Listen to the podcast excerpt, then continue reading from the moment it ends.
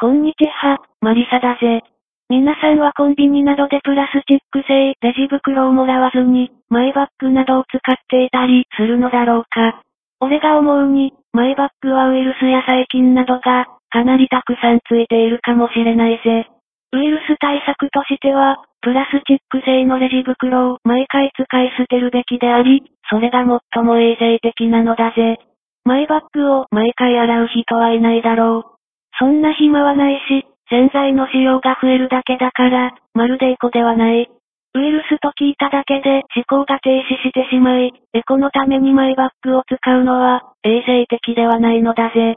コンビニではレジ袋を使うべきであり、現在の環境省は知識不足から、間違えた政策を行っている。次に、またしても知識不足に加えて、常識が欠如している、太陽光パネル問題について、久しぶりに考えたい。太陽光発電は、はっきり言って詐欺スキームである。エネルギーというのは、例えば10のエネルギーが入力されたら、最大で10しか出力できないのだ。現実には直流電流から交流電流に変換したり、蓄積したりで、入力エネルギーよりも、出力エネルギーは必ず少ないのだ。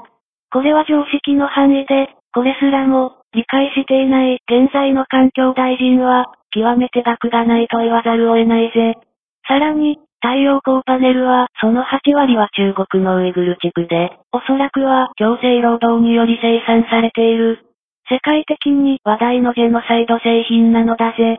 そのような民族虐殺に、日本が国家として、間接的にでも関与するのは大きな誤りであるぜ。まとめると、ウイルス対策として、使い捨てレジ袋をガンガン使うべきである。さらに、太陽光発電は詐欺なので、個人レベルでは使うべきではないのだぜ。かなり古い動画で風力発電も詐欺ではないかと考えたが、今でもそう考えているのだぜ。